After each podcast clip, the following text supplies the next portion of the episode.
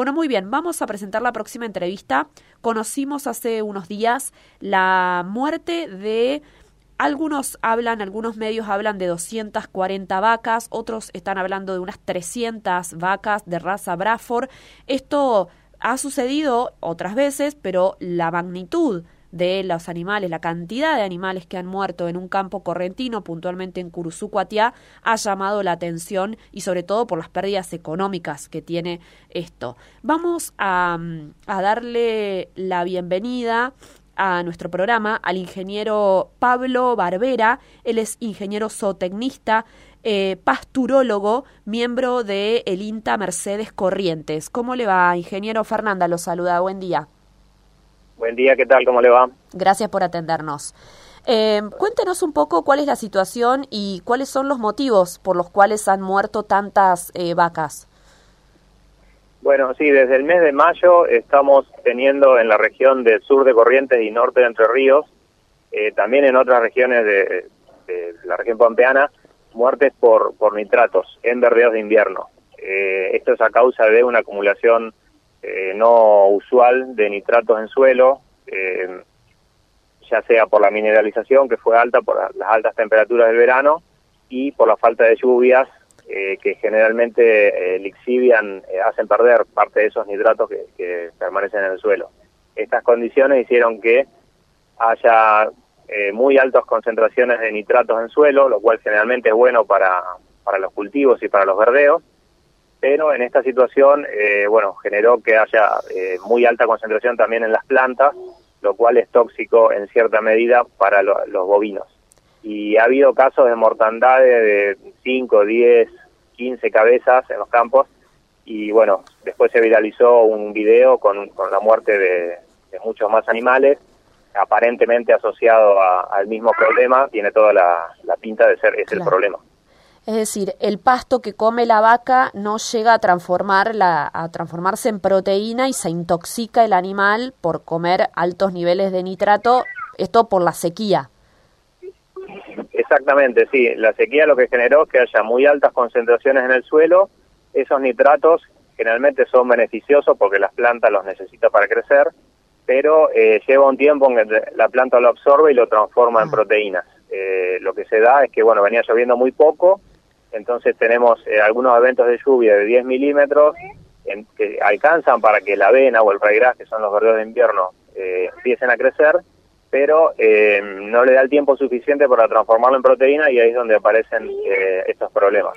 Tengamos en cuenta también que estamos en una situación global de, falta de pasto por la sequía. Tenemos dos años seguidos de, sequía. Claro. Esto se dio en raigras y, y avena. Este, este Exactamente, sí, que son los dos los dos recursos que más se utilizan, eh, siendo el, el el, el superficie el más utilizado. ¿Se puede dar en otros en otras pasturas también? En, puntualmente en esta época del año lo más probable en la región es tener eh, problemas en, los verdeos. Eh, pero se puede aparecer también en, en sorgo forrajero, en maíz, eh, que son plantas también que, que utilizan en gran proporción nitratos para, para crecer. Claro. Eh, Bueno, y esto pasó, como usted nos decía, en Corrientes, pero también se ha dado casos en Entre Ríos. Sí, eh, los que nosotros tenemos más referencia que nos llegan son casos del norte de Entre Ríos, eh, Feliciano, San Jaime, pero también eh, por lo que estuve viendo está sucediendo en otros en otros sitios, en la Pampa deprimida también, porque mm.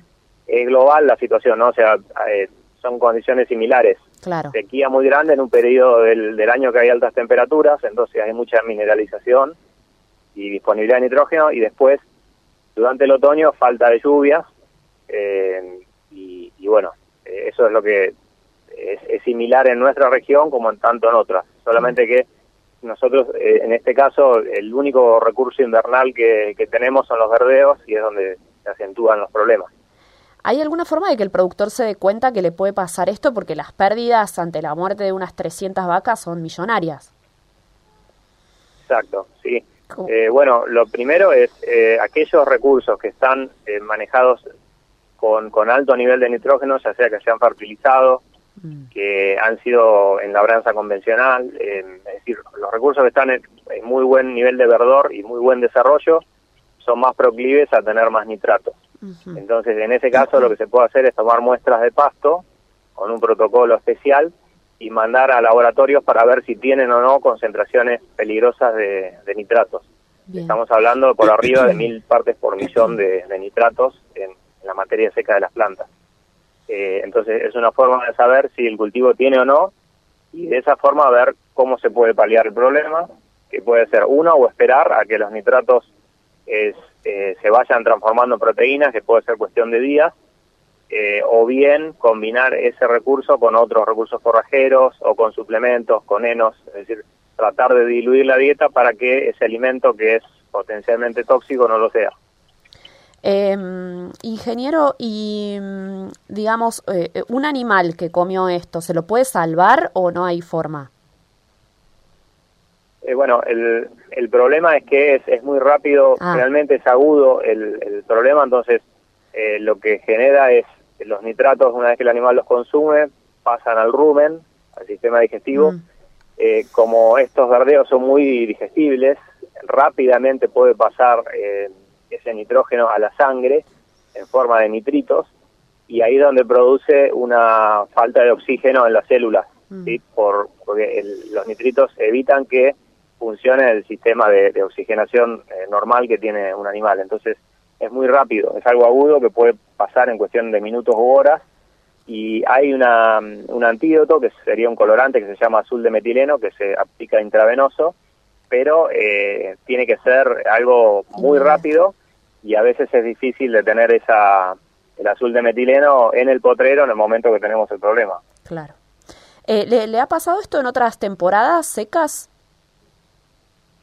Ha habido casos muy puntuales. Eh, hubo un año, por ejemplo, que un lote que estaba muy fertilizado y hubo eh, un mes de nubosidad permanente, entonces no había radiación y pasó algo similar. Es decir, había mucho nitrógeno y la planta no lo pudo transformar, en este caso proteína, no por sequía, sino por falta de, luz. ¿sí? Pero casos muy puntuales y, y también algún otro caso de, de alguna seca pero esto es algo generalizado producto de las condiciones climáticas que han sido tan tan particulares y, a nivel regional, ¿no es cierto? Bueno, esto los llevó a organizar una jornada de capacitación para mañana jueves a las 19 horas. Se va a transmitir por el canal de YouTube INTA Mercedes. Va a disertar el ingeniero Germán Cantón del INTA Balcarce.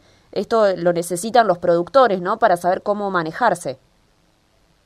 Exactamente. Eh, Germán es especialista en el tema y, bueno, nos va a, explicar justamente cómo es la prevención y el tratamiento eh, ante este problema de intoxicación. Bien. Pablo Barbera, muchas gracias por habernos atendido. Muchas gracias, un gusto. Que tenga buena jornada. El ingeniero zootecnista Pablo Barbera es pasturólogo, investigador de la Estación Experimental Agropecuaria, eh, la AER INTA Mercedes, allí en Corrientes, contándonos este caso que se dio, que se conoció primero particularmente en un campo de Curuzucuatiá, también se dio en la localidad eh, correntina de Montecaseros. Hay reportes en Entre Ríos, por ejemplo, en localidades como San Jaime y Feliciano, de mortandad de animales, ganado bovino, eh, que aparentemente habrían sido, se intoxican por comer el verdeo, ¿no? Eh, la planta que, que, tiene el productor para que se alimenten con eh, altos valores de nitrato, ¿no? La sequía no deja que la planta transforme, se transforme en proteína, ¿no? Em, decenas de millones de pesos ha perdido el productor que vio afectadas más de 250 vacas en su establecimiento allí en Curuzucuatiá. Bueno, esta es, por ahí la novedad eh, eh, por el cual un caso como estos trasciende, algo que los ingenieros ya conocen, más o menos pueden eh, manejar cuando son menos cantidad de animales. y la verdad que el video que se difundió, como él decía, es impactante, ¿no? Hay, hay, es, bastante sensible ver todos estos animales tirados en el campo muertos, ¿no? Impresionante. Em, bueno, ahí estábamos tratando un poquito de conocer y de entender y de llevar alguna eh, información para prevenir esto en productores a los cuales también les puede pasar en nuestra zona. Va a haber, como decimos, una jornada ganadera intoxicación por nitratos y nitritos en bovinos, que la va a brindar Germán Cantón del INTA Valcarce, organizada por el INTA Mercedes, mañana a las 19 horas. Busquen el canal de YouTube de INTA Mercedes para estar ahí al pie de cañón y escuchar la disertación y aprender sobre este tema.